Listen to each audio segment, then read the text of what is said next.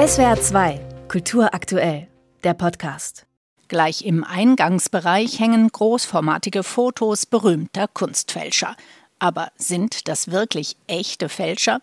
Die britische Künstlerin Maisie Maud Broadhead hat unsere Lust am Spiel um Fälschung und Original aufs Korn genommen und berühmte Fälscher der Kunstgeschichte von Freunden nachstellen lassen und sich selbst gleich noch dazugesellt. So beginnt die Ausstellung augenzwinkernd mit einer Hall of Fake. Fälschungen sind Teil der Kunstgeschichte, erklärt Henry Kieser, Professor am Institut für europäische Kunstgeschichte der Universität Heidelberg. Schon seitdem Kunst mit einem bestimmten Wert belegt wurde, wurde sie auch gefälscht. Doch Fälschung ist nicht gleich Fälschung. Es gibt Kopien berühmter Kunstwerke, die in den Handel eingeschleust werden, oder auch frei erfundene Werke die vorgeben, von renommierten Künstlerpersönlichkeiten zu stammen, die bisher nur angeblich verschollen oder unbekannt waren und nun plötzlich aufgetaucht sein sollen.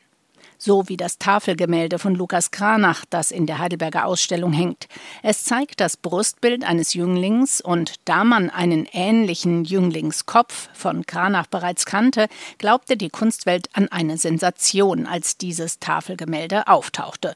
Doch dann kamen den Experten Zweifel. Das eine ist das Krakelé, also diese feinen Risse in der Maloberfläche, die eigentlich gar nicht nach einem Krakelé aussehen, wie es typisch ist für ein Gemälde auf Holz, sondern eigentlich eher für ein Gemälde auf Leinwand. Das ist auch genau die Art und Weise, wie der Fälscher verfahren ist. Er hat also erstmal auf Leinwand gemalt, das Bild abgelöst, dann erst auf Holz aufgetragen, etwas, was Kranach niemals gemacht hätte. Und das zweite ist eben eine Beobachtung, dass der Kopf dieses Knaben auf dem Unterkörper eines Humanisten sitzt. Denn Kranach hat einen solchen Humanisten auch mal porträtiert mit genau diesem Unterkörper. Körper. Und diese Art der Montage passte auch überhaupt nicht zu Kranach. Dass Fälschungen auffliegen, liegt oft daran, dass Fälscher Trägermaterialien verwenden, die nicht das passende Alter haben oder Farbpigmente, die es zu der fraglichen Zeit nicht gab oder die ein bestimmter Künstler nie verwendete. Um das aber zu beweisen, ist nicht nur profundes Fachwissen nötig, sondern oft auch detektivisches Gespür und aufwendige Laborarbeit. Es gibt aber auch Fälschungen, die entlarvt werden, weil der Stil des Künstlers schlecht imitiert wurde. Was wir immer wieder beobachten konnten, waren also, dass zum Beispiel Werkphasen ineinander geschoben werden. Man versucht das Typische im Querschnitt im Grunde genommen eines Werkes dann in einem einzelnen Bild darzustellen.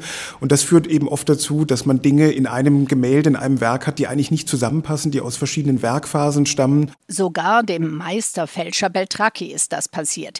In der Ausstellung sieht man ein von ihm gefälschtes Gemälde von Heinrich Campendonck neben einem echten. Dadurch kann man gut erkennen, wie Beltracchi zwar gekonnt typische Elemente aus anderen Werken Campendonks klaut, aber die Figuren mit schwarzen Konturen umgibt, was Campendonk nur in frühen Werken gemacht hat, die Fälschung gibt aber vor, ein Spätwerk zu sein. Die Ausstellung zeigt eindrucksvoll, wie raffiniert Fälscher vorgehen, aber auch, wie man sie durch fundiertes kunstgeschichtliches Wissen entlarven kann. Doch auch renommierte Experten haben sich schon manches Mal narren lassen. Große Hoffnungen setzen Ermittler auf die KI, die künstliche Intelligenz, erklärt Henry Kieser von der Uni Heidelberg. Aber das ist, wie so oft bei der KI, eine zweischneidige Sache. Wir zeigen in der Ausstellung ein Projekt bereits von 2016, wo man einen neuen Rembrandt von einer KI hat machen lassen. Und das war natürlich jetzt erstmal nur eine Demonstration dessen, was die KI schon kann. Das könnte man aber natürlich auch künftig verwenden, um neue Fälschungen zu konzipieren und dann auch in der Zukunft im 3D-Drucker ausführen zu lassen. Das heißt, die KI könnte nicht nur helfen, Fälschungen zu entlarven, machen, sondern mit ihrer Hilfe kann man genauso gut Fälschungen herstellen. Henry Kieser kann sich also sicher sein, dass seine einmalige Fälschungsstudiensammlung auch künftig weiter anwachsen wird. Eine sehr spannende und lehrreiche Ausstellung über ein ganz besonderes Kapitel Kunstgeschichte.